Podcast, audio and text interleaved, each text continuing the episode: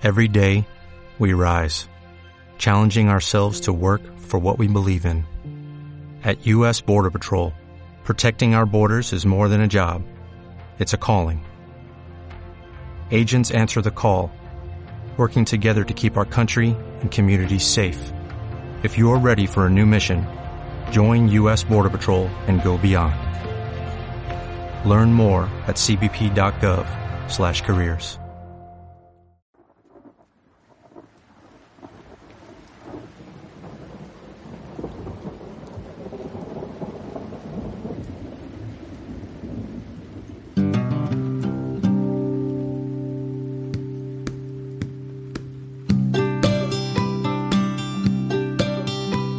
¿Qué tal? Saludos, bienvenidos una semana más a de Reykjavik a Rosario, este podcast de Marcador que os eh, trae todo el análisis y la actualidad del fútbol sudamericano y el fútbol escandinavo. Hoy, como siempre, nuestras voces autorizadas, nuestros expertos en distintas materias. Vamos a empezar uno por uno. Hola, Joan Naveira, ¿qué tal? ¿Qué tal, Víctor? Muy buenas. Aquí estamos ya para comentar lo que ha dado de sí el fútbol sudamericano y el escandinavo esta semana, con la Libertadores a medio resolver, porque esta semana grabamos un poco más pronto que, otras veces, pero igualmente con, con cosas interesantes a comentar. Muchas cosas interesantes. También las vamos a comentar con Tomás Martínez. Hola, Tomás. Hola, muy buenas. ¿Qué tal? ¿Bien? Bien, sí, sí, sí. Aquí hemos tenido algunas peleas para arreglar cables antes de grabar, pero ya ha llegado todo tiempo. La, la tecnología. También eh, desde Islandia nos está escuchando ya uh, Iván Martínez Pachu. Uh, ¿Qué tal, Pachu? ¿Cómo estás? Hola, muy buenas. Todo genial por aquí. Sí, ya hemos visto que el otro día me fijaba que habéis empezado esta Copa de la Liga en Islandia, un torneo de pretemporada para ir un poco pues desentumeciendo las piernas. Sí, conseguimos un empate contra KR, empate a dos. Además, eh, marqué en el día de mi cumpleaños, o sea que. ¡Oh, felicidades! No pude, no, no pude pedir mucho más. Muy bien. Eh, ahora, si quieres, hablamos de esta Copa de la Liga y muchos temas escandinavos más, pero uh, vamos a empezar, Jaume, si te parece, por el tema de la Libertadores. Como decías, uh, hoy grabamos un poco antes, eh, no tenemos aún decididas las eliminatorias entre Atlético Tucumán y Junior, tampoco la de uh, The Strongest contra Unión Española, pero sí que tenemos ya a Atlético Paranaense clasificado. Si quieres, empezamos por esta eliminatoria en la que el conjunto brasileño doblegó a Deportivo Capiatá a domicilio. Sí, eh, ha sido un cruce en el que Atlético Paranaense, pues eh, la verdad, mm, ha, mostrado que, que, le ha costado mucho eh, pasar ante un Deportivo Capiatá, que lo hemos dicho en reiteradas ocasiones, no tiene historial a nivel sudamericano prácticamente, solamente esa sudamericana del año 2014, la cual le compitió hasta el final en la eliminatoria a Boca Juniors. Y bueno, fue un partido en el que, en el que Atlético Paranaense ganó con un gol del mítico, el interminable Lucho González, que ahora está por allí y que marcó a la salida de, un córner. Eh, fue una jugada en la que Deportivo Capiatá defendió mal, la verdad, eh, muy mal, me atrevería a decir, eh, porque, eh, bueno, eh, los, los, dos jugadores que intervienen en la jugada, que son Paulo André, que es el hombre que prolonga en el primer palo, y Lucho González, el hombre que remata en el segundo, pues están muy mal defendidos. Eh, los, los, los, hombres que tendrían que estar encima de ellos, pues como que se olvidan de, estos dos futbolistas. Y Atlético Paranaense se adelantó muy pronto en el marcador. El tema es que, bueno, eh, para Atlético Paranaense, evidentemente el estar en la Libertadores eh, era muy importante. También para Capitán, por supuesto, pero yo creo que un poco por, por esa, por esa mentalidad eh, tan eh, habitual en el fútbol sudamericano de, conservar aquello que uno ya tiene, pues Atlético Paranaense, poco después del gol, ya decidió echarse atrás y Deportivo Capiatá, pues en el resto del partido fue el equipo que tuvo que tuvo más oportunidades. No tuvo muchas claras, eh, pero bueno, eh, el, equipo paraguayo disfrutó de sus oportunidades para poder eh, conseguir el empate que le habría valido para meterse en la fase de grupos, porque recordemos que la ida había quedado 3 a 3 eh, y al haber marcado más goles fuera de casa el eh, conjunto paraguayo, el equipo de Diego Gavilán, pues habría podido meterse. esta vez Roberto Gamarra, pues no consiguió no consiguió marcar, tuvo buenas oportunidades, sobre todo al final, Deportivo de Capiatá, ya apretando con un Atlético Paranaense más echado atrás que nunca y consiguió la victoria finalmente el equipo de Paulo Autuori, uno de los eh, entrenadores más veteranos del fútbol brasileño, y ya es decir, porque hay mucho entrenador veterano en el fútbol brasileño, muchos entrenadores que han estado eh, quizá en más de la mitad de los equipos de la liga brasileña. Autuori, que es un entrenador al que a veces pues se le ha acusado de ser un, entrenador que toma decisiones mm, básicas, de ser un poco el típico entrenador de sota, caballo y rey, pero bueno, eh, igualmente eh, este planteamiento conservador le, le funcionó para eh, que Atlético Paranaense pudiera certificar la clasificación ante Capiatá, que lo cierto es que ha tenido un camino en Libertadores muy bueno, ¿no? Eh, además, este año era más duro que nunca, porque nunca había habido tres rondas previas y Capiatá ha pasado dos de ellas y en la tercera, pues le ha faltado un gol solamente para meterse en la, en la fase de grupos. Así que, bueno, eh, así termina esta eliminatoria con, con Atlético Paranaense metido en, en la fase de grupos de la, de la Copa. Una eliminatoria entre Atlético Paranaense y Deportivo Capiatá, muy reñida, como nos contaba Jauma también. Tiene pinta, no la he visto, que fue reñida la, eliminatoria entre Olimpia y Botafogo, que se llevó finalmente Botafogo por, eh, por penaltis. Sí, eh, a destacar en la tanda de penaltis la soberbia actuación de, de Gatito Fernández, del guardameta paraguayo, eh, portero que en los últimos años está haciendo carrera en, Brasil. El año pasado estaba en Figueirense, si no recuerdo mal, efectivamente, Figueirense. Había estado también previamente en, en, Vitoria y en Cerro Porteño. Este es un poco el punto morboso, ¿no? Porque él era eh, portero del, rival histórico de, de Olimpia y ayer pues se lució en el Estadio Defensores del Chaco ante, ante el, bueno, ante el máximo rival eh, del que fue su equipo, ¿no? Eh, y ya digo, paró, paró tres penaltis Roberto Fernández, que entró en la segunda parte por Elton Leite, se lesionó el guardameta de Botafogo, que había empezado como titular, y saltó al césped eh, Gatito Fernández para los últimos 28 minutos de partido, ya hizo alguna intervención de, de mérito, no pudo evitar el gol de, de, Brian, de Brian Montenegro, que ha sido uno de los eh, grandes fichajes de, de Olimpia eh, de cara a este inicio del año 2017.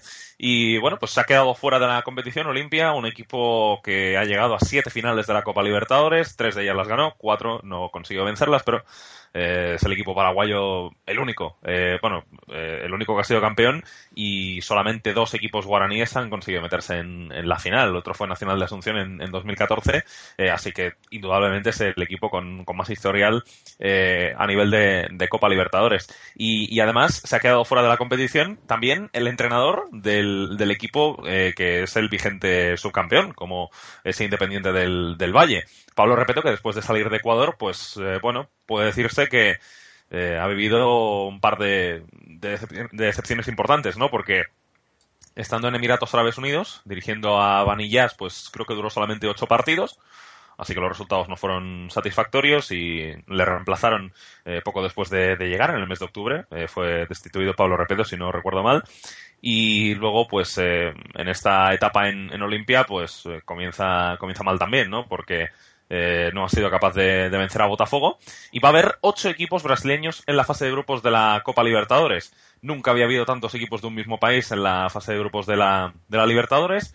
Eh, y bueno, pues eh, va a ser un hecho, un hecho histórico, ¿no? Va a haber prácticamente un equipo por cada grupo del país brasileño. En realidad no, no va a ser, no va a ser exactamente así porque va a haber un grupo en el que van a coincidir dos brasileños pero eh, bueno, igualmente llama mucho la atención, ¿no? Un cuarto de, de los equipos de la competición son de, de, un mismo de un mismo país. Tomás.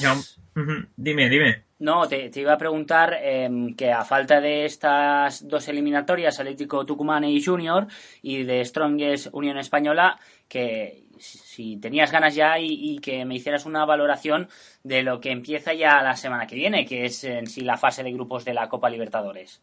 Sí, sí, ya, apetece mucho, ¿no? Que vuelva de una vez en la Copa Libertadores, porque es un torneo que además yo creo que este año ha ganado un atractivo. Yo estaba pensando ahora que no sé hasta qué punto eh, estaba mirando a la fecha del Flamengo Atlético Paranaense, que van a ser los dos equipos que van a coincidir en el mismo grupo, los dos brasileños. Y estaba pensando que de hecho esto va a ser, imagino, eso lo sabrá mejor Jaume, si es la primera vez que ocurre que dos equipos caen en, un mismo grupo, que imagino que sí. Dos, eh, eh, dos de un mismo país. Sí, no, en fase de grupos. O, ya ha pasado. Ah, no, no, no, eso ya ha pasado. Sí, sí, sí, sí, sí, sí, Ya, ya, ha pasado porque, mira, el año, el año, el, año, anterior, por ejemplo, eh, Nacional y River Plate de, de, Uruguay estuvieron en el mismo grupo. Y, y, hace dos años, Corinthians y Sao Paulo, nada más y nada menos, coincidieron en el mismo grupo también, porque, porque Sao Paulo venía desde la, desde la previa No, perdón, venía Corinthians desde la previa y se enfrentó a Sao Paulo y hubo dos entregas del conocido como clásico majestuoso. Eh, el partido se jugó en campo de Corinthians, lo ganó Corinthians, el que se jugó en el Morumbí lo ganó Sao Paulo, eh, que además ese partido que ganó Sao Paulo fue decisivo para que eh, el equipo tricolor se metiese en la, ronda de octavos de final. Así que, bueno, es una cosa más o menos frecuente en la Libertadores porque eh, en el sorteo de la fase de grupos, los condicionantes que hay es que no haya equipos de un mismo país entre los equipos, digamos, ya conocidos. Eh, lo que sí puede ocurrir es que, eh, o sea, con lo que hay más mangancha es que eh, pueda llegar un equipo desde la previa que sea del mismo país. Ahí, digamos que no hay condicionante alguno. Eh, entonces, si un, si un equipo viene desde la ronda previa y coincide que es del mismo país de, de otro equipo del grupo, eh, no, no hay problema. Está montado así y por lo tanto pues puede ocurrir. Eh, lo que se evita siempre es que con los equipos, digamos, ya conocidos del, del, sorteo, es decir, con los, que, con los que están clasificados ya directamente a la fase de grupos de la Libertadores, ahí sí que no pueden coincidir dos equipos de un mismo país en, en el mismo grupo. Y, y, de hecho ha habido años eso, ¿no? Que se han sorteado la Copa Libertadores, la fase de grupos, que no fue este año, pero con estilo Colombia 2, eh, Paraguay 1, etcétera, que, que sí. eso ha sido un clásico y, y eso es cierto. Estaba pensando de, de, lo que me preguntaba Víctor, ¿no? De, de, la Copa Libertadores que ya empieza, ahora que ya tenemos los grupos mucho más perfilados. Por ejemplo, a mí el que me estimula mucho es el grupo 1 con Atlético Nacional, Estudiantes, Barcelona y Botafogo, sobre todo Atlético Nacional, uh -huh. Estudiantes, Botafogo, me parece que es un grupo de una competencia terrible, de mucho potencial, equipos incluso con mucho pozo en, en, el propio continente, que tienen aficiones importantes detrás. Ese es el grupo seguramente que yo creo que más me llama la atención junto al de los dos brasileños, porque es que ya no es que sean dos equipos brasileños, eh, como Flamengo y Atlético Paranaense, sino que coinciden también con San Lorenzo, y por tanto ahí también en el grupo 4, que completa Universidad Católica, pues también hay un panorama bastante estimulante. Sí, sí, eh, iba, iba a comentar los grupos, así han, así han quedado, tal y como decía Tomás, y la verdad es que son dos grupos espectaculares. Eh, a mí me gusta más el, el 1, la verdad, eh, pero, pero bueno, eh, también el, también el 4 puede ofrecernos grandes momentos, porque también Universidad Católica tiene, tiene buenos futbolistas, eh, jugadores que han sido internacionales con, con Chile, por ejemplo, eh, también está por allí Buenanote, si no ando errado. Eh, así que jugadores que tienen buen nivel para el fútbol sudamericano los, los tiene en su plantilla la, la Universidad Católica, por lo que, bueno, eh, creo que ese grupo 4 va a estar, va a estar realmente bien. Precisamente de un integrante de este grupo 4 de flamenco vamos a hablar ahora, pero antes déjame que le pregunte a Pachu, ¿te has puesto algunos deberes de cara a la próxima Libertadores? Porque sabíamos que tú antes eras un hombre muy Libertadores, eh, no sé si vas a seguir también este año. Sí, lo único que no he podido seguir estas primeras rondas clasificatorias, pero, pero sí, seguro que eh, algún partido cada semana cae de, de, Libertadores y sobre todo de este grupo 1 que va a estar muy interesante. Además, Atlético Nacional que me gusta bastante cómo juega, pues seguro que alguno cae decíamos, Jauma, eh, cómo nos gusta también el fútbol sudamericano, porque también, además de todo, de todo lo que sucede en el verde, siempre tenemos algún tema extradeportivo, por llamarlo de alguna forma, y mm. también pasa algo, ha, ha, habido alguna polémica con el tema de Flamengo y su estadio, ¿no? Sí, eh, porque, bueno, eh, eh, Flamengo, su estadio de siempre ha sido Maracaná, eh, y bueno, Maracaná, desde que terminaron los Juegos Olímpicos de, de Río, bueno, desde que, desde que terminaron los Juegos Paralímpicos, para ser más exactos, eh, ha quedado en un estado total de, de abandono. Eh, ha habido ahí una, bueno, un problema con, digamos, las empresas eh, concesionarias que, que, bueno, pues que se encargaban de, gestionar el estadio. el problema ha venido bueno, pues por, por, dos partes, ¿no? Por dos frentes. Eh, la, la, organización Río 2016, que es la que se encargaba de la, de la organización de los Juegos Olímpicos, pues eh, se declaró eh, prácticamente en quiebra y no pudo devolver el estadio de Maracaná en las mismas condiciones en las que lo había cogido. Eh, y además eh, la empresa concesionaria del estadio, digamos, eh, pues eh, eh, también está metida en casos de corrupción y demás, eh, porque está implicada, creo, con caso de corrupción que se ha producido en, en Petrobras, así que bueno, hay un lío impresionante. a pesar de todo esto, a pesar de todo esto, el partido inaugural de la Copa Libertadores para Flamengo se va a jugar en Maracaná va a ser el partido contra San Lorenzo. Y bueno, pues ese encuentro se va a disputar ahí después de que Flamengo pues haya tenido una negociación eh, larga para, para, conseguir que su estreno fuese, fuese allí. Eh, el año pasado Flamengo estuvo toda la temporada jugando fuera de, de Maracaná. Eh, y quedó tercero en, la liga. Fue, una buena temporada, no sé si hay una relación directa o no. Eh, pero luego que además también ha habido eh, un proceso eh, largo, importante para ver si, si, técnicamente Maracaná está listo para coger un partido de fútbol en las condiciones en las que se encuentra ahora mismo, porque el césped, pues hace meses que no se riega. sabemos que ha habido ladrones que se han llevado asientos, eh, y bueno, y, no sé si incluso eh, figuras y, y, demás objetos, bueno, pues de valor que había en el estadio de, Maracaná. Eh, y ahora mismo, pues, eh, bueno, el, el, el, recinto histórico del fútbol brasileño vive un estado completo de, o casi completo de abandono, pero a pesar de ello, Flamengo va a poder jugar el partido allí. Eh, quedan dos semanas de margen para poder rehabilitarlo lo máximo posible, eh, porque la fase de grupos de la Libertadores no comienza hasta dentro de, de 15 días y habrá que ver cómo, cómo, está el estadio, pero Flamengo ya anunció oficialmente que ese partido se va a jugar ahí, o sea que Flamengo va a jugar en su casa de siempre ante San Lorenzo en lo que va a ser uno de los grandes partidos de la jornada inaugural de la fase de grupos. Al hilo de lo que tú comentas, Jaume, el otro día no sé dónde eh, vi una galería de fotos de, de, algunas instalaciones que habían acogido eh, pues algún tipo de competición o, o de evento en los Juegos Olímpicos de Río 2016 y la verdad es que daba bastante penita, ¿eh? Como está todo un año y pico después. Eh, y bueno, como también, pues eh, lo está como comentas tú, el, el tema de, de Maracaná. Eh, bueno, más... un, un, un, año y pico no, o sea, hace, hace meses en realidad, porque acabaron los Juegos ah, Olímpicos. ¿qué, qué, digo yo un año y pico? ¿No? Hace meses. sí, sí, sí, sí, sí, o sea, los Juegos Paralímpicos creo que terminaron en septiembre. Sí. Si, si, mal, si mal no recuerdo. Eh, y sí, eh, a ver, es que al final eh, ha sido una verdadera locura de dinero público lo que se ha gastado en Brasil los últimos años, sobre todo para eh, competiciones deportivas, para el Mundial y para los Juegos Olímpicos principalmente.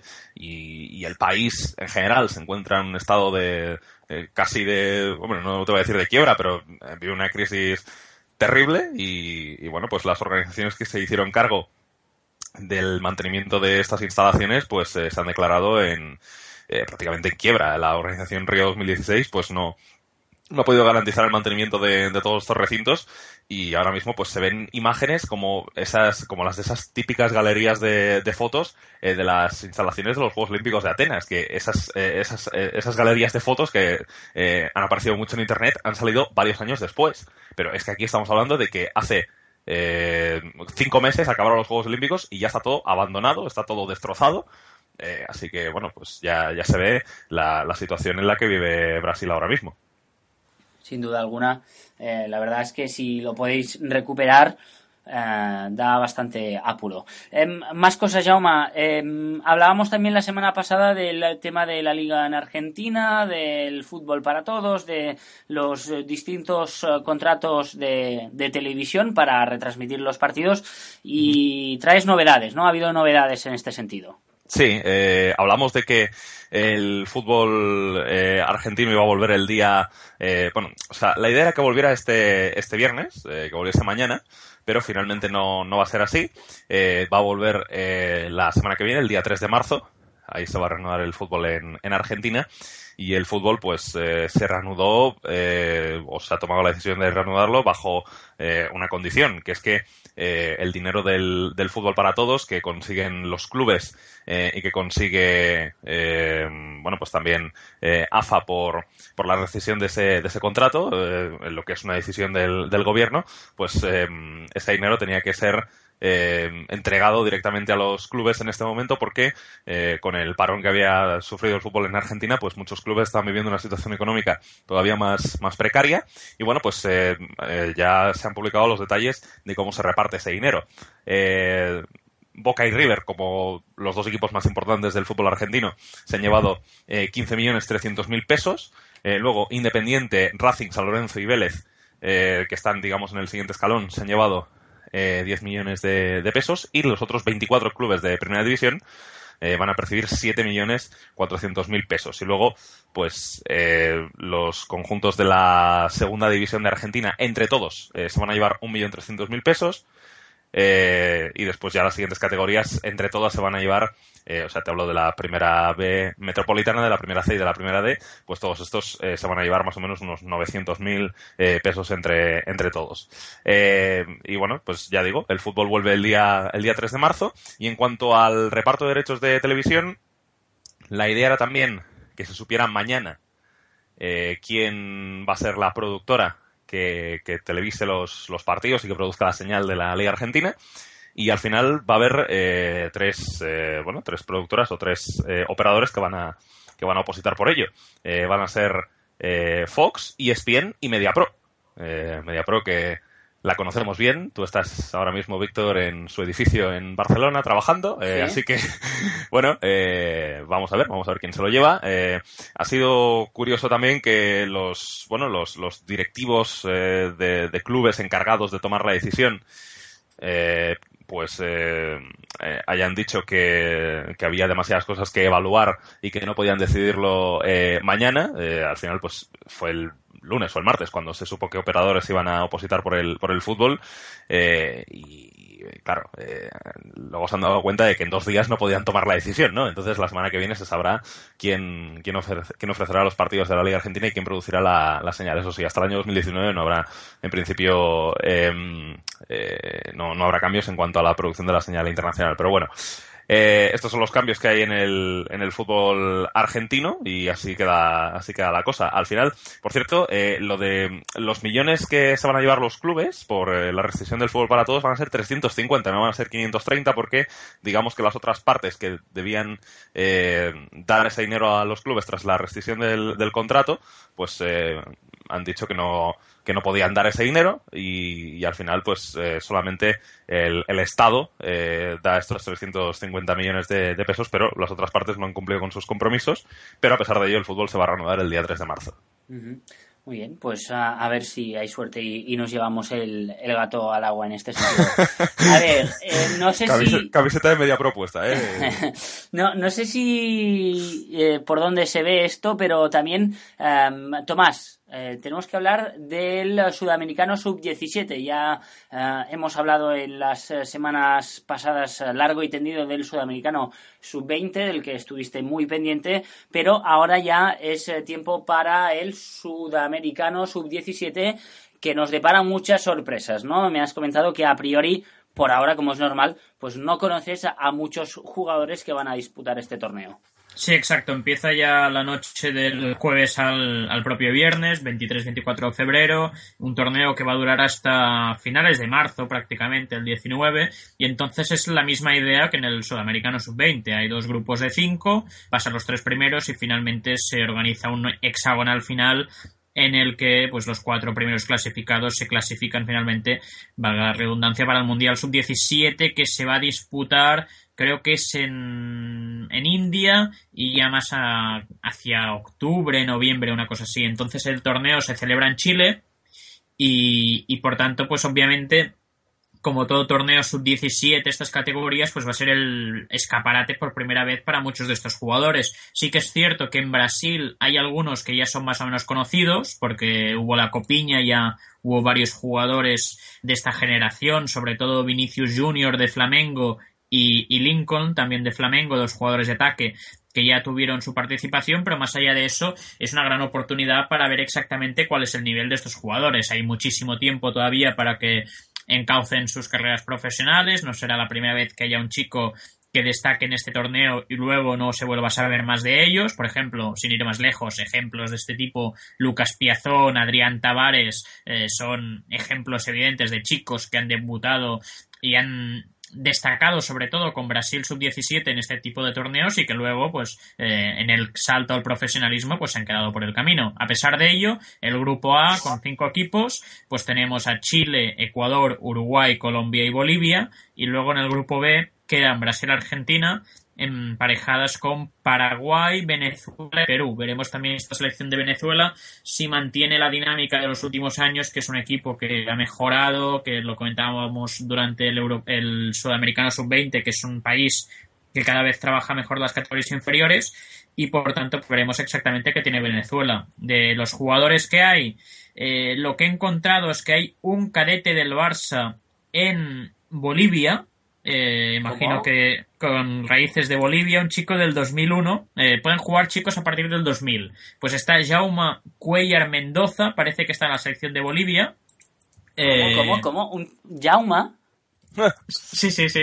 Bueno, claro, imagínate, ¿no? Si el, padre, por ejemplo, es de, mm, de Bolivia, eh, pues él puede ser seleccionado. Entonces, eh, imagino que será un poco el caso, ¿no? Por, mm, por, poner un ejemplo, y parece que va a ir con la sub-17 de Bolivia, eh, es un jugador de ataque del KDTA del Barça. Pueden jugar chicos a partir del 2000, este chico es del 2001, veremos si eso se nota. Luego también, eh, pues había mm, otras historias, se está hablando de que hay un chico, creo que era de La Vega, que mm, formaba parte del Ajax, también un, un, caso similar de padres que emigraron a Europa, pero que parece que no va a estar en el torneo con Chile. Y luego, pues eso, ¿no? Hay muchos chicos que habrá que ver exactamente dónde terminan. Recordemos que como que los traspasos internacionales de chicos extracomunitarios están blindados hasta que cumplan los 18 años, pues es muy, muy poco común de momento ver a chicos que ya estén firmados o como mínimo que pertenezcan a equipos europeos. Muchos equipos de primer nivel lo que hacen son es apuntarse los nombres y luego cuando cumplen 18 años pues los fichan, que es algo que ha sucedido pues en las últimas generaciones sin ir más lejos y por tanto pues todavía muchos chicos que juegan en el fútbol sudamericano. Fantástico esto de la globalización. Ah, Pachu, Tomás, ¿vais a estar pendientes de este sudamericano sub-17? Pues yo sí, la verdad es que ya sabéis que me gustan todos los eh, eh, torneos estos eh, sub-20, sub-19, sub-17. O sea que estaré todo lo pendiente que pueda, veré algunos partidos seguramente. Y a ver si encuentras algún fichaje, ¿no? Bueno, eso va a estar complicado, eso está difícil, pero bueno, como siempre digo, nunca está de más tener la información por lo que pueda pasar en el futuro. Sí, e, el único problema a veces del sub-17 es que en relación con el sub-20, que es un torneo mucho más global y, de mayor repercusión, es que a veces no, hay señal televisada de todos los partidos. Entonces, ya no es que no se televise, por ejemplo, en España, sino que es que ni siquiera pues hay señal de, de televisión, no hay cámaras en el campo, que es algo que, por ejemplo, también pasa con el Europeo Sub-19. ¿eh? Aquí en Europa pues hay algunos partidos que es que directamente pues no tienen señal y estás ahí en el estadio y, y no hay cámaras. Entonces, a veces eso pues es más difícil de captar, aunque evidentemente pues hay maneras de superarlo. Imagino que todos los clubes que esto lo sabrá mejor Pachu, pero con los Y Scout, etcétera, pues siempre hay alguna cámara por ahí registrando la imagen, aunque sea en una calidad pues peor. Y entonces pues veremos exactamente hasta qué punto se puede ir siguiendo el torneo por eso, ¿no? Porque a veces sí que es cierto que a diferencia del sub-20 es un campeonato de más difícil acceso. Porque desde la ignorancia, si no es por Y Scout, eh, ¿cómo podéis seguir partidos de este tipo? Por ejemplo, del sudamericano sub-17. Pues, eh, hombre, en mi caso, si no los televisan, o sea, es prácticamente imposible. O sea, yo todo, además yo todo lo que veo, lo veo siempre a posteriori, prácticamente no veo nada en directo y porque me gusta también verlo así. Y... ¿Sí? ¿Te gusta? No. Sí, pero sabiendo el resultado. Sí, me gusta saber el resultado y ya ver, prepararme para ver el partido sabiendo, sabiendo al menos el resultado o, incluso algunos partidos, incluso veo los goles antes de, ver el partido. Mm, hace ya tiempo que lo hago así, me he acostumbrado y, y la verdad es que es un método que me gusta. Y bueno, Y Scout en este sentido es el que me ofrece todo y hoy por hoy pues es prácticamente como mi vida entera.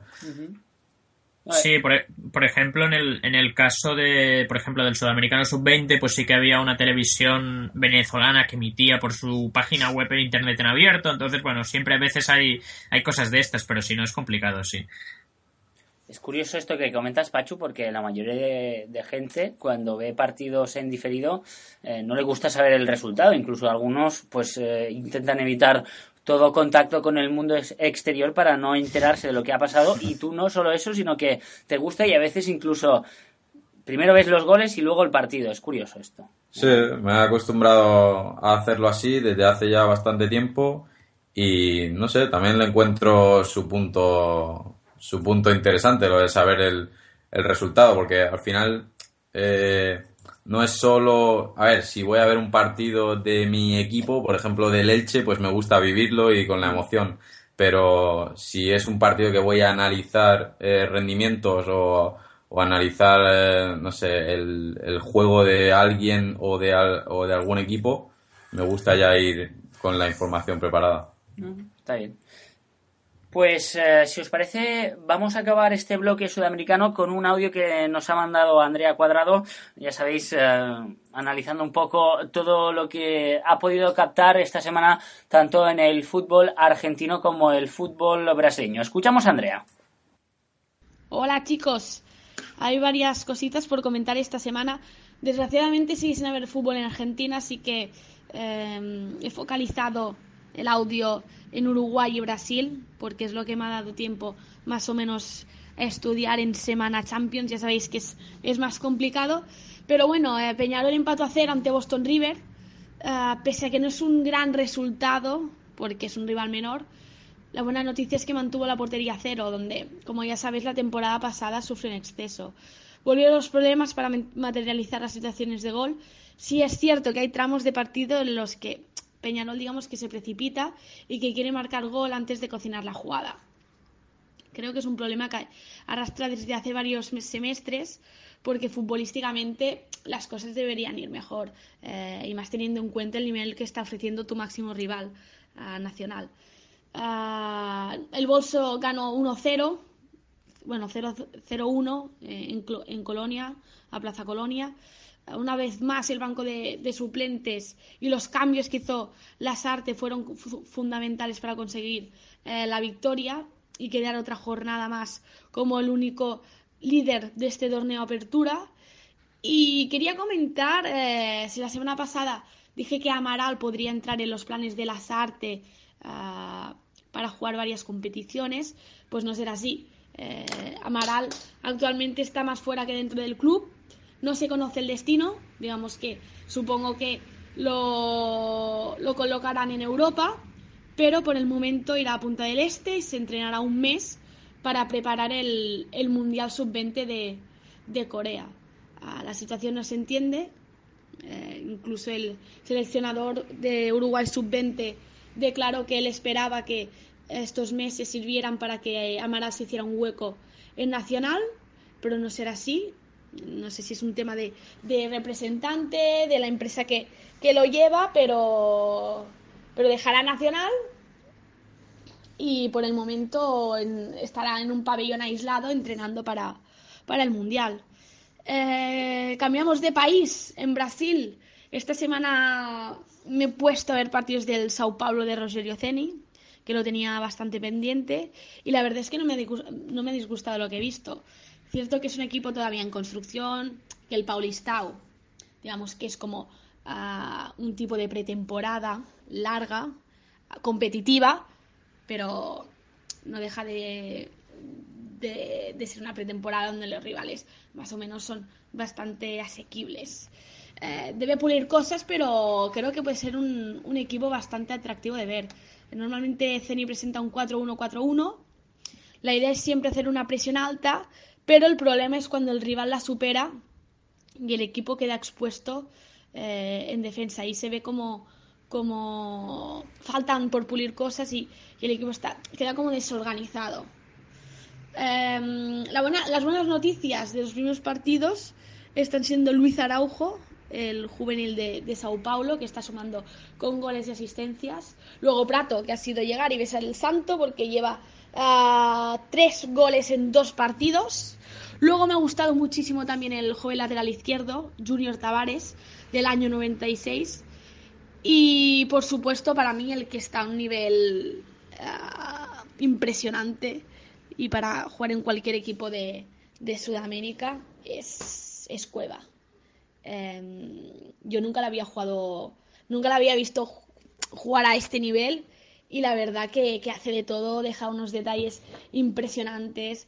Uh, tiene desborde, está rápido, último pase, incluso lo suma con, con goles, ¿no? Eh, yo creo que pinta bien el equipo de, de Ceni. Tiene bastantes individualidades muy interesantes. Falta por ver si el colectivo acompaña, que por el momento sí que lo ha hecho. Uh, Roger Ceni tiene una idea, la están trabajando, se han visto cosas de esa, de esa idea, pinceladas, y creo que a largo plazo puede ser un equipo competitivo y, y muy interesante la valoración que nos hace Andrea de su análisis particular de esta semana en el fútbol sudamericano. Ah, antes de pasar a la parte escandinava, creo que hay alguien que quiere añadir algo más.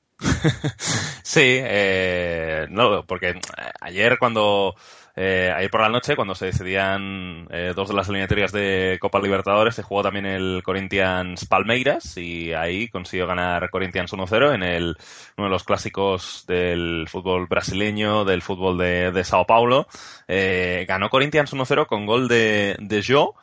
Eh, y fue un partido que tuvo un, bueno, un momento extraño, un momento de un error, la verdad, muy claro del, del colegiado de Tiago Duarte Peixoto. Eh, ese fue el árbitro que se equivocó. Y que, eh, bueno, pues le enseñó dos amarillas a, a Gabriel. Eh, la, la, la, amarilla polémica es la segunda, claro, porque es por una falta que realiza Maicon, el interior que juega en el centro del campo, Gabriel era el medio centro y seguía la jugada eh, por detrás, digamos, del compañero que realmente había hecho la falta.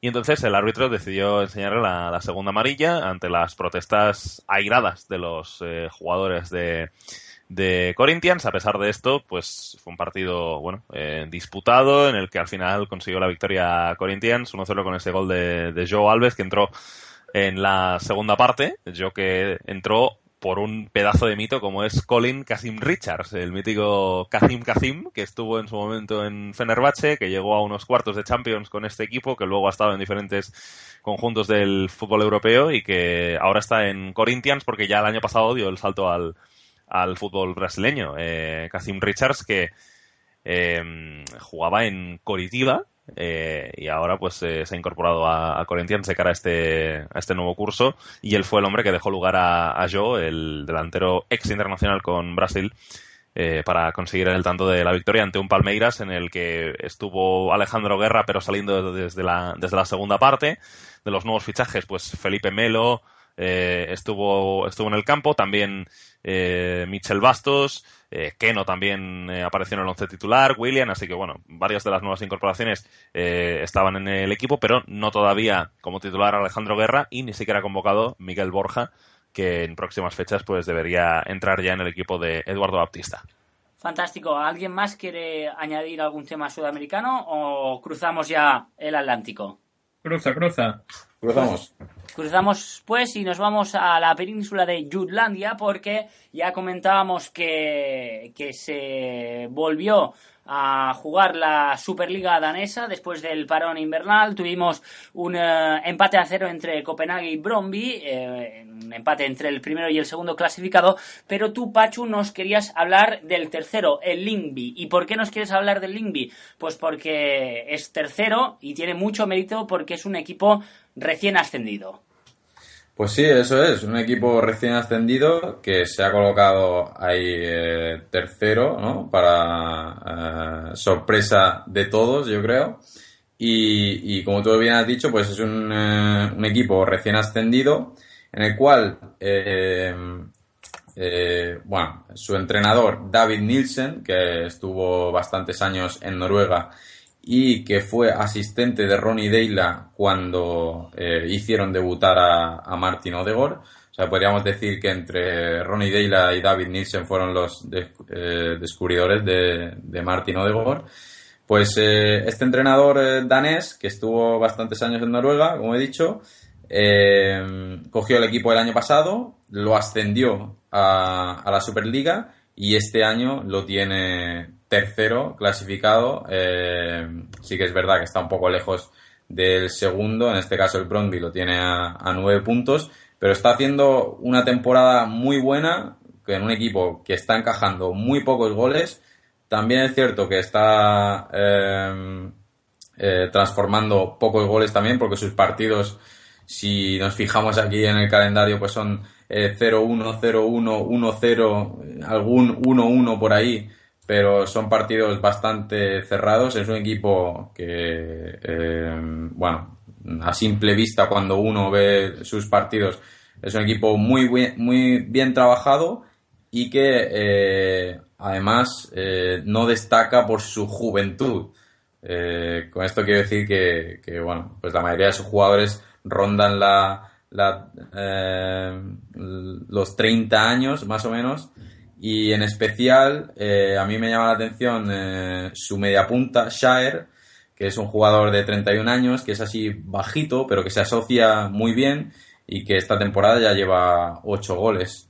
O sea que es un equipo que, yo recomiendo, recomiendo ver. Esta semana le ganó a North Island. Sí que es verdad que, eh, pues bueno, North pues practica un fútbol quizá más vistoso. Eh, Lingby es un equipo muy táctico que, hace las transiciones tanto defensivas como ofensivas muy bien y, y la verdad es que estuvo bastante bien el, el, partido. Fue un poco la cara y la cruz, ¿no? North Island, un equipo muy joven, con muchos jugadores del 94, 95, algunos del 96, contra, bueno, pues un equipo con, con mucha experiencia, con jugadores eh, veteranos. Pacho, hay un dato que a mí me, está dejando casi sin palabras del Linkby que estoy viendo y es que dices que marcan muy pocos goles, han anotado 21 en 22 jornadas, que es menos de un gol por partido, y es el segundo equipo que menos marca, solo con dos goles más que lo dense y es tercero, o sea, eh, me parece casi un caso, yo diría, único del fútbol de tener un equipo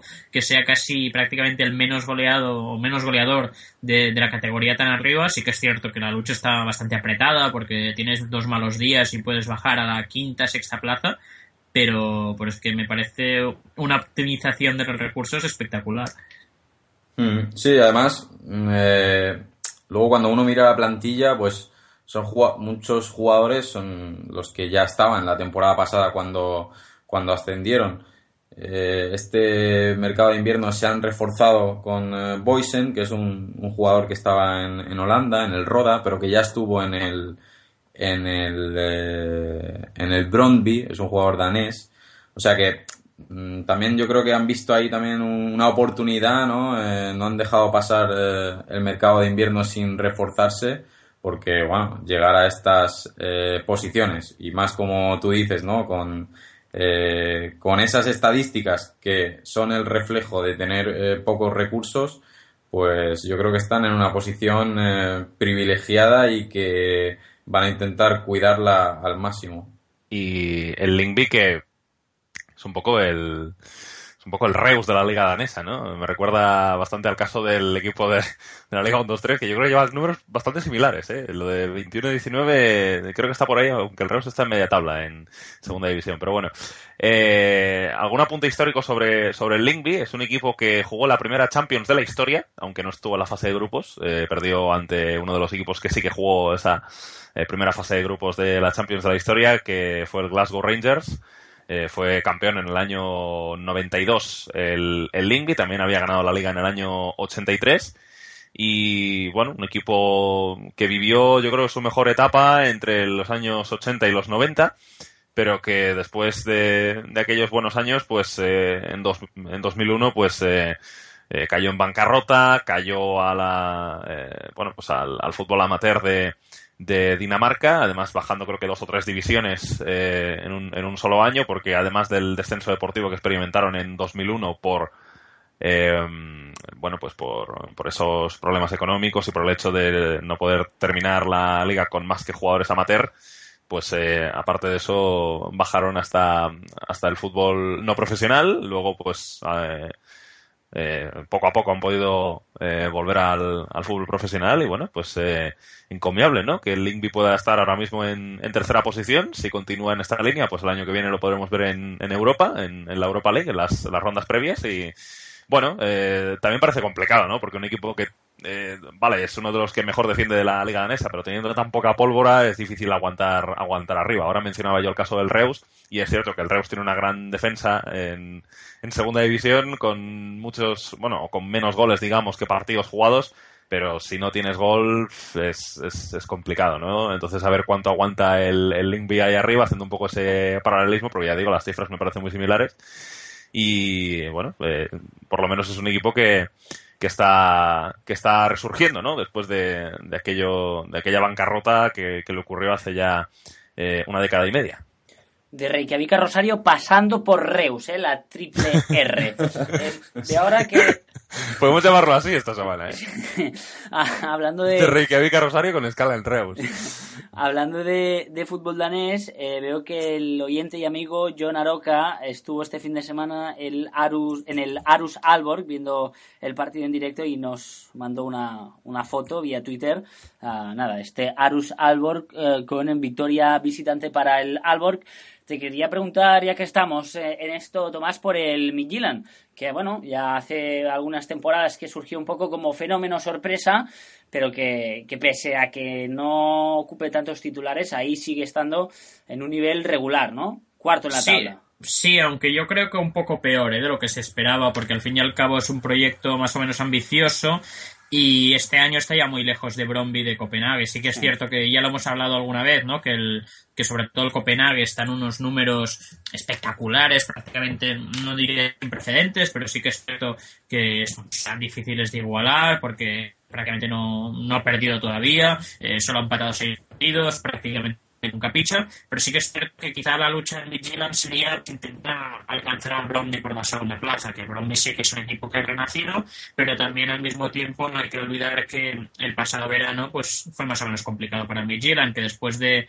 el fenómeno que supuso jugar en Europa League, que supuso estar compitiendo a buen nivel contra Manchester United, pues se han marchado muchas piezas. Ya el año pasado en invierno se marchó Sviatchenko, se ha marchado Sisto, eh, ha habido bajas en ese sentido relevantes. Entonces ahí pues el equipo se ha tenido que renovar mucho y, de momento pues quizá le está faltando tener un, unos resultados ligeramente superiores. Yo esperaba que el Midtjylland estuviera más cerca del segundo que, digamos que del sexto, del séptimo, que es un poco la situación actual, que también recordemos, eh, que, fichó a Rafael van der que solo ha marcado dos goles, que es un fichaje que sorprende en respecto a lo que es la política del equipo, porque al fin y al cabo sí que mira mucho el tema de estadístico de, imagino, pensar en un futbolista capacitado para ejecutar las acciones a balón parado, pero sí que es cierto que imagino que es un gasto a nivel de recursos importante porque si no le pagas un buen sueldo es difícil que Van der Bar se vaya a jugar a Dinamarca y eso de momento pues no está resultando como se esperaba. El que supongo, Pachu, que va a volar es Onuachu, ¿no?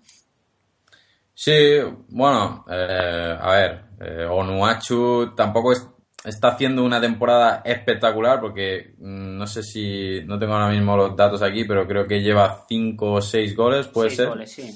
Y, y bueno, eh, sí que es verdad que es un delantero joven, un delantero interesante, ¿no? Por su, por su físico. No sé, yo quizá, eh, bueno, ahora, ahora con que miro y lleva seis goles, lleva los mismos goles que marcó la temporada pasada. Entonces, no sé, eh, yo creo que debería dar un pasito más, ¿no? Sí que es cierto que llama la atención porque es un delantero que mide prácticamente dos metros, pero... O sea, que ibas a decir prácticamente dos metros y medio, porque es que yo el año pasado lo veía en los, sí. en los partidos de Europa League y me parecía interminable ese, ese futbolista. Sí, sí, es muy, muy alto y, bueno, eh, en Escandinavia sabemos que estos delanteros pues gustan y son muy muy útiles, pero yo creo que quizá para dar un, un, un salto ¿no? a partir de ahí de, de estar en el Midtjylland, eh, quizás se le van a exigir eh, pues al menos una cifra mayor que la que, la que lleva hoy en día. Bueno, estaremos pendientes de lo que pase con este joven jugador nigeriano. Eh, vamos a hablar de otro nombre que ha sido que ha sido mm, de actualidad, de noticia en estas uh, últimas horas o en estos últimos días en el fútbol escandinavo, en este caso en el fútbol noruego, porque uh, Pachu, uh, a ver si lo digo bien, Persilian Skjelbert, el mítico jugador noruego con 29 años, deja a su selección un movimiento que por eso, por la edad, pues igual ha dejado a algunos un poco descolocados.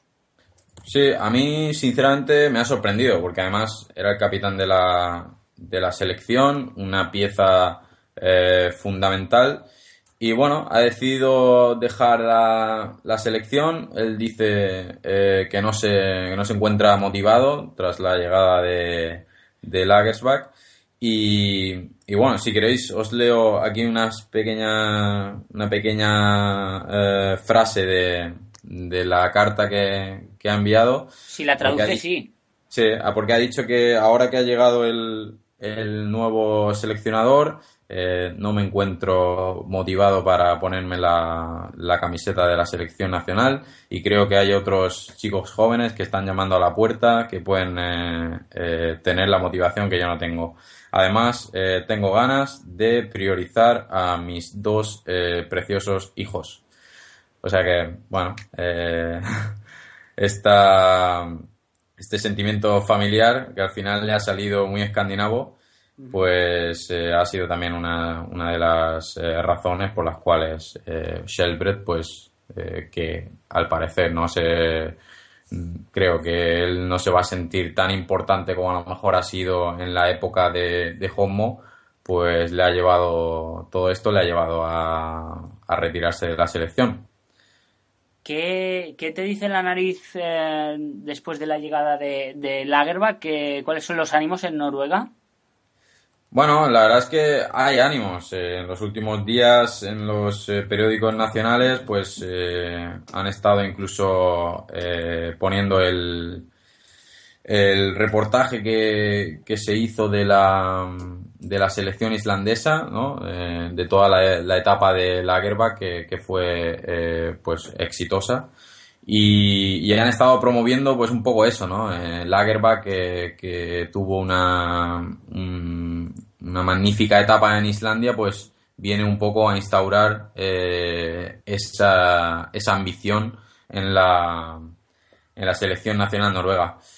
Mm, yo he, hablado con, gente, con noruegos, y bueno, ellos están, eh, están eh, motivados. Muchos de ellos me hablan también de que eh, creen que, la selección nacional pues necesitaba un poco eso, ¿no? A alguien de fuera, alguien que, que quizá pueda poner a los jugadores en su sitio, no pueda apretarles un, poco más.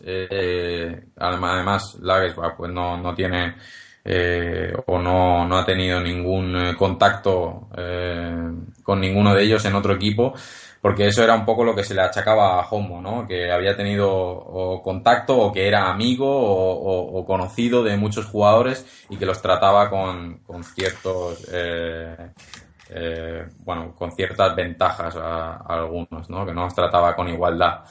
Entonces, eh, bueno, pues Lagersbach llega, yo creo que es positivo también. Eh, además, Lagersbach es un hombre con que trabaja mucho también la, disciplina dentro del equipo y creo que le puede dar a, a Noruega un, cierto eh, nivel o, quizá mirar un poco más allá de lo que veían con, con Homo por eso mismo, pues porque viene de fuera y y quizá pues eh, tienen unas ideas que, se pueden complementar junto con los jugadores nacionales.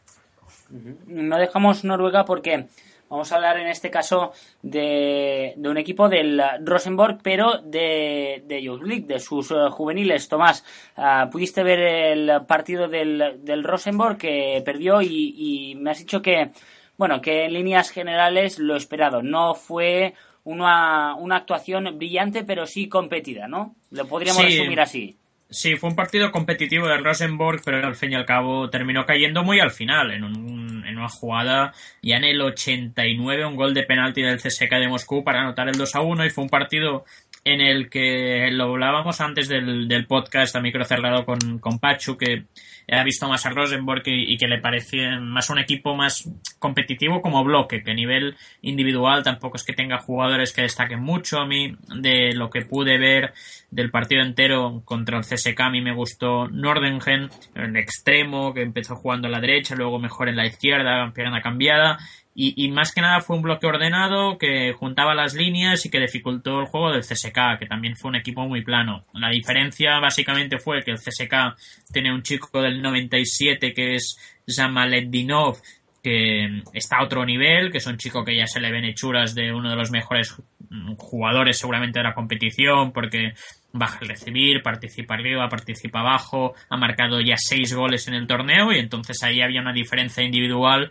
importante para abrir la lata, porque el CSK también tenía la baja de Chalov, que no ha estado jugando últimamente en la Youth League, pero que es un delantero centro que ha jugado en el primer equipo y que seguramente podría haber marcado las diferencias. El caso es que el partido, lo que logró Rosenborg, en un partido pues que fue muy nórdico, porque a pesar de que se jugó en Moscú, pues había nieve, frío, eh, barro, entonces fue un partido competido porque eh, logró Rosenborg que el CSK no se sintiera cómodo, aprovechó una jugada más o menos ahí en, antes del descanso para provocar un penalti y luego ya pues en la segunda en la segunda parte aguantó, aguantó, aguantó, logró que el CSK se quedara bloqueado y finalmente pues una acción ya aislada muy al final logró provocar el, el CSK un penalti que, evitó la tanda, porque parecía ya el partido destinado a definirse en la tanda de penaltis y así pues terminó cayendo el Rosenborg que si hubiese pasado se habría enfrentado al Benfica, que tampoco es un equipo importante en estas categorías, pero seguramente no sea uno de los dos o tres favoritos al título.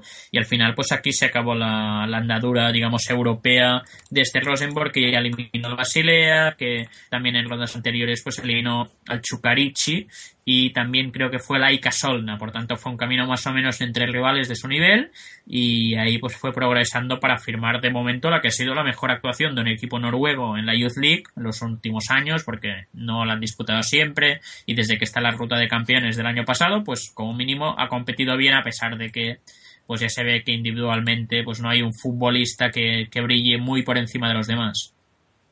Tú, Pachu, decíamos ya para ir acabando que también estabas pendiente de este Rosenborg, de su desempeño en la Youth League, y hay algunos, algunos jugadores que sí que te han dejado cositas. Sí, bueno, a ver, no es un equipo en el cual lo veas y, te entren por el ojo eh, varios jugadores, ¿no? Eh, sí que es verdad que, por ejemplo, al, al delantero Eric Boten, pues en el club lo tienen muy valorado, de hecho se fue eh, a la pretemporada con el primer equipo, la pretemporada que estuvieron en, Gran Canaria.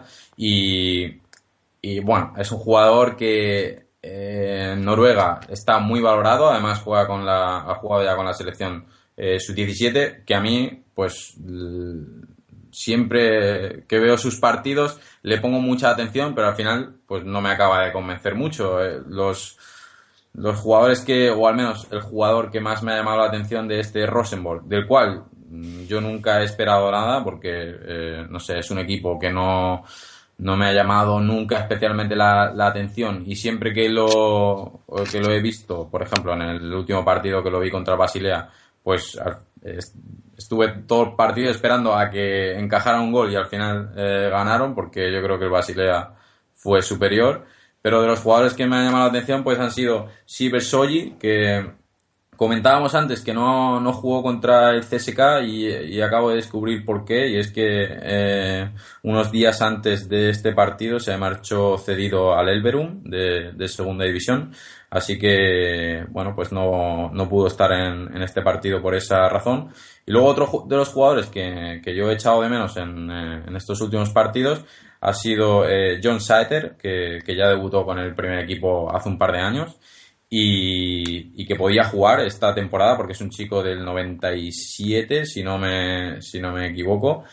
Y, pero bueno, hay una situación, no, es del 98, lo acabo de mirar. Y, pero hay una situación eh, un poco eh, turbia a su alrededor porque después de que el Rosenborg haya vendido a Gudmund Thorarinson al, al Norrköping, él pensó que iba a ser eh, su sustituto y al parecer, eh, bueno, pues en Rosenborg no, no están eh, del todo contentos con su, con su progresión. Él quiere, no quiere jugar ni con el filial ni con el juvenil. Entonces, pues hay una, una situación ahí turbia del que a mí me parece el mejor jugador de la cantera de, de este Rosenborg.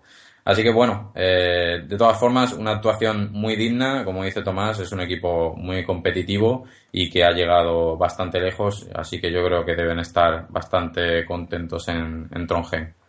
Muy bien, chicos, pues ya creo que hemos analizado extensamente uh, todos los uh, temas que teníamos pendientes tanto en el fútbol sudamericano como en el fútbol escandinavo y si os parece, pues vamos a ir recogiendo los bártulos. Eh, Pachu, nada, ya simplemente desearte una buena semana y también suerte. No sé si también supongo que juegas, ¿no? Sigues jugando en esta Copa de la Liga, que además eh, has comentado que se juega en un centro comercial. Sí, se juega en un centro comercial de Reykjavik, el cual tiene eh, un campo indoor en su interior. Y sí, esta semana, el domingo, tenemos partido contra otro equipo de primera, en este caso Fjolnir Así que nada, eh, siempre positivo enfrentarse a un equipo de, de una categoría mayor, pues para eh, comparar nuestro nivel y, y, poder también jugar a un ritmo eh, mayor de lo que hacemos en, en, nuestra liga. Muy bien, Pachu, pues mucha suerte. Un abrazo. Un abrazo. Y también uh, despedimos a Tomás Martínez. Uh, Tomás, ha sido un placer como siempre. Como siempre, un abrazo. Un abrazo también para nuestro Tomás Martínez. Jauma, antes de que te me vayas, cuéntame un poco. bueno, pues hoy que estamos a jueves grabando, queda ¿Sí? por delante el gran desafío del Multi Europa League. Hoy cuatro horas con eh, hasta 12 partidos. Puede ser, perdona, Jauma, Dime. lo más difícil que hagas. Para mí, desde fuera, yo creo que es lo más difícil que se puede hacer. Mm... ¿No? Bueno, eh, puede ser, sí, sí, sí, puede ser que sea lo más de, de, de, a ver, de las cosas que narro, que al final narrar es siempre un poco lo mismo, esto es lo más complejo, sí, porque son muchos equipos, equipos que eh, tampoco, algunos de ellos son de los más conocidos y además es, es largo, ¿no? Porque son cuatro horas seguidas y bueno, es como narrar dos partidos casi sin, sin descanso, así que bueno, sí, puede, puede ser, puede ser que sea lo más, lo más complicado. Y, nada, hoy toca el Multi Europa League, creo que son cinco partidos a las 7 y 7 a las 9 eh, y 5 en el segundo turno, así que esta será la distribución. Y luego ya mañana queda el Reus Oviedo de segunda división, eh, bueno, todo mi fin de semana es de segunda división. Eh, luego el sábado tengo multi y el domingo me toca el Almería Ocam Murcia y el eh, Zaragoza Nastic. Eh, así que bueno, pues este es todo el planning del, del fin de semana. Muy bien, Jaume, pues que tengas mucha suerte tú también, que no te hace falta, pero bueno, la deseamos igualmente. Un abrazo. Así será, que vaya muy bien, Víctor. Se ha despedido también Jauma, como siempre nos toca ya antes de finalizar, recordaros que, bueno, eh, si queréis hacernos eh, llegar a vuestras preguntas, vuestros comentarios también, como en el caso de hoy, vuestras fotos, lo podéis hacer mediante Twitter, mediante el hashtag, la etiqueta de RAR de Reykjavik a Rosario. Adiós, hasta la semana que viene, adiós.